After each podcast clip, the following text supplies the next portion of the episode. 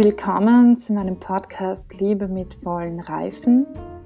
In der letzten Folge habe ich euch angekündigt, dass ich heute endlich anfange mit der ersten Katechese von Johannes Paul II. zur Theologie des Leibes. Wir werden uns heute beschäftigen mit was bedeutet Anfang und dem Zugang zur Genesis. Erster Teil Die Worte Christi Erstes Kapitel Christus beruft sich auf den Anfang. Erstens Was bedeutet Anfang? Erste Katechese 5. September 1979 Seit einiger Zeit sind die Vorbereitungen für die nächste ordentliche Versammlung der Bischofssynode im Gang, die im Herbst kommenden Jahres in Rom zusammentreten wird. Das Thema der Synode, De Muneribus Familie Christiane, die Aufgaben der christlichen Familie, lenkt unsere Aufmerksamkeit auf diese Gemeinschaft des menschlichen und christlichen Lebens, die von Anfang an grundlegend war. Diesen Ausdruck von Anfang an verwendet dann auch unser Herr Jesus in dem Gespräch über die Ehe das uns im Evangelium der heiligen Matthäus und Markus überliefert wird. Wir wollen uns fragen, was dieses Wort Anfang bedeutet. Sodann wollen wir klären, warum Christus sich gerade bei dieser Gelegenheit auf den Anfang beruft und deshalb eine genauere Analyse des betreffenden Textes der Heiligen Schrift versuchen. Zugang zur Genesis Während des Gesprächs mit den Pharisäern, die die Frage nach der Unauflöslichkeit der Ehe gestellt hatten, beruft sich Jesus Christus zweimal auf den Anfang. Das Gespräch entwickelte sich folgendermaßen. Da kamen Pharisäer zu ihm, die ihm eine Falle stellen wollten und fragten, darf man seine Frau aus jedem beliebigen Grund aus der Ehe entlassen? Er antwortete, Habt ihr nicht gelesen, dass der Schöpfer die Menschen von Anfang als Mann und Frau geschaffen hat und dass er gesagt hat, darum wird der Mann Vater und Mutter verlassen und sich an seine Frau binden, und die zwei werden ein Fleisch sein. Sie sind also nicht mehr zwei, sondern eins. Was aber Gott verbunden hat, das darf der Mensch nicht trennen. Da sagten sie zu ihm, Wozu hat dann Mose das Gebot erlassen, dass man der Frau eine Scheidungsurkunde geben muss, wenn man sich trennen will? Er antwortete Nur weil ihr so starrsinnig seid, hat Mose euch erlaubt, eure Frauen aus der Ehe zu entlassen. Ursprünglich war das nicht so. Matthäus Kapitel 19, Verse 3 und folgende vergleiche auch Markus Kapitel 10, Vers 2 und folgende. Christus nimmt das Gespräch nicht auf der Ebene an, auf welcher es seine Gesprächspartner zu führen versuchen. In einem gewissen Sinn missbilligt er die Dimension, die sie dem Problem zu geben versuchten. Er vermeidet es, sich in juristisch-kasuistische Streitfragen zu verstricken. Stattdessen beruft er sich zweimal auf den Anfang. Damit nimmt er ganz klar auf die entsprechenden Worte im Buch Genesis Bezug, die auch seine Gesprächspartner auswendig kennen. Aus jenen Worten der Uroffenbarung zieht Christus die Schlussfolgerung und das Gespräch ist beendet. Anfang bedeutet also das, was das Buch Genesis sagt. Christus zitiert hier Genesis Kapitel 1, Vers 27 zusammenfassend. Der Schöpfer hat am Anfang die Menschen als Mann und Frau geschaffen, während der Text im vollen Wortlaut heißt, Gott schuf also den Menschen als sein Abbild, als Abbild Gottes schuf er ihn, als Mann und Weib schuf er sie. Danach beruft sich der Herr auf Genesis Kapitel 2, Vers 24. Darum verlässt der Mann Vater und Mutter und bindet sich an seine Frau und sie werden ein Fleisch. Dadurch, dass Christus diese Worte sozusagen vollständig zitiert, verleiht er ihnen eine noch bestimmtere normative Bedeutung, vorausgesetzt, dass in der Genesis diese Aussagen Behauptungen über Tatsachen sind. Er verlässt, er bindet sich, sie werden ein Fleisch. Die normative Bedeutung wird dadurch einleuchtend, dass Christus sich nicht auf das bloße Zitat beschränkt, sondern hinzufügt. Sie sind also nicht mehr zwei, sondern eins. Was aber Gott verbunden hat, das darf der Mensch nicht trennen. Dieses Er darf nicht trennen ist entscheidend. Im Lichte dieser Worte Christi verkündet Genesis Kapitel 2 Vers 24 die Einheit und Unauflöslichkeit der Ehe als eigentlichen Inhalt des Wortes Gottes, wie es in der Uroffenbarung zum Ausdruck kommt. Man könnte an diesem Punkt behaupten, dass das Problem erschöpft sei, dass die Worte Jesu Christi das ewige Gesetz, das Gott von Anfang an bei der Schöpfung des Menschen formuliert und eingesetzt hat, bestätigen.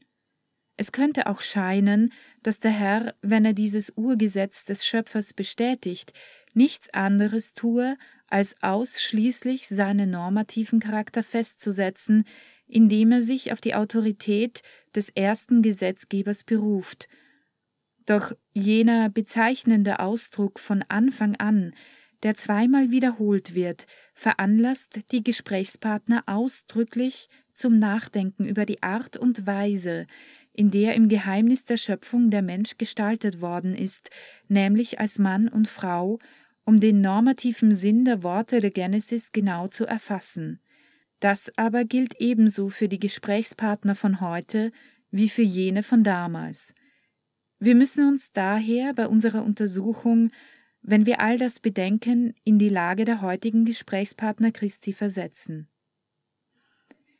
In den kommenden Mittwochsaudienzen wollen wir versuchen, wie heutige Gesprächspartner Christi bei den Worten des heiligen Matthäus zu verweilen. Um der Weisung zu entsprechen, die Christus in diese Worte eingeschlossen hat, wollen wir versuchen, zu jenem Anfang vorzudringen, auf den er in so bezeichnender Weise Bezug nimmt. So können wir von ferne der großen Arbeit folgen, die die Teilnehmer an der nächsten Bischofssynode jetzt zu diesem Thema in Angriff nehmen. Zusammen mit ihnen nehmen zahlreiche Gruppen von Seelsorgern und Laien daran teil, die sich in besonderer Weise für die Aufgaben verantwortlich wissen, die Christus der Ehe und der christlichen Familie zuweist, Aufgaben, die er ihr immer zugewiesen hat und die er ihr auch in unserer Zeit und in der heutigen Welt zuweist. Der Zyklus der Betrachtungen, den wir heute beginnen, und den wir bei den kommenden Mittwochsaudienzen fortsetzen wollen, hat unter anderem auch das Ziel, den Vorbereitungsarbeiten für die Synode sozusagen von ferne zu folgen. Wir werden nicht direkt das Thema behandeln, sondern unsere Aufmerksamkeit auf die tiefen Wurzeln lenken, aus denen dieses Thema hervorgeht. Zweite Katechese, 12. September 1979 Am vergangenen Mittwoch haben wir eine Reihe von Betrachtungen begonnen über die Antwort, die Christus, der Herr, seinen Gesprächspartnern auf die Frage nach der Einheit und Unauflöslichkeit der Ehe erteilt hat. Die Pharisäer haben sich wie erinnerlich auf das Gesetz des Mose berufen, Christus hingegen berief sich auf das am Anfang, wobei er die Worte aus dem Buch Genesis zitierte.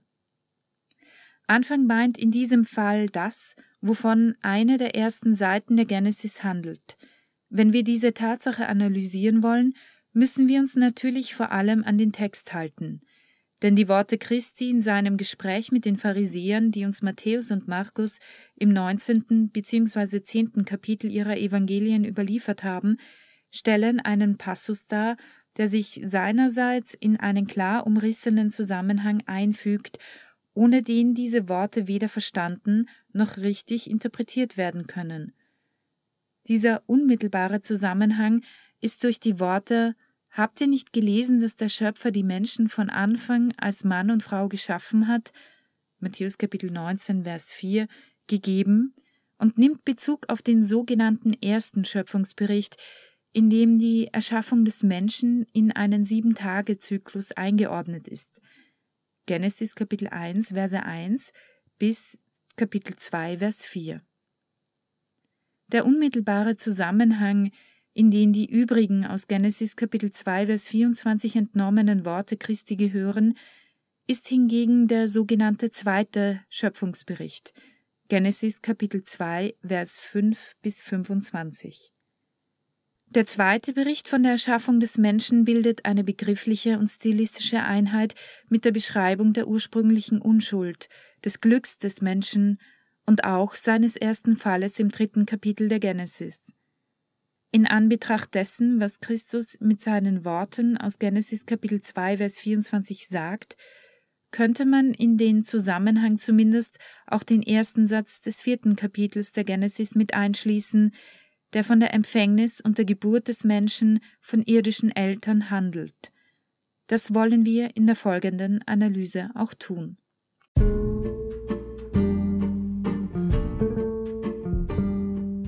Das war die erste Katechese und auch der erste Teil der zweiten Katechese.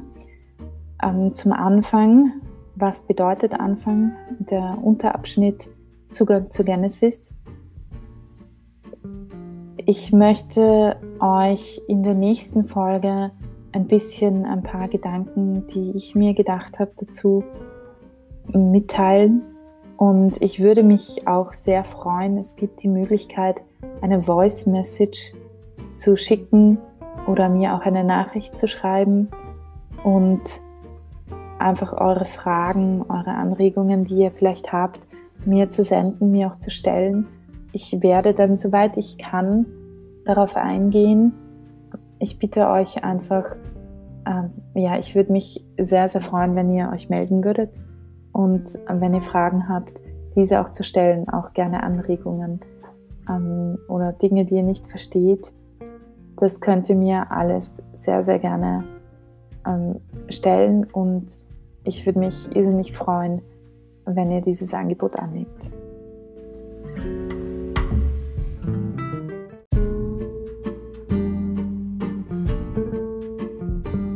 Damit wünsche ich euch heute noch einen wunderschönen Tag.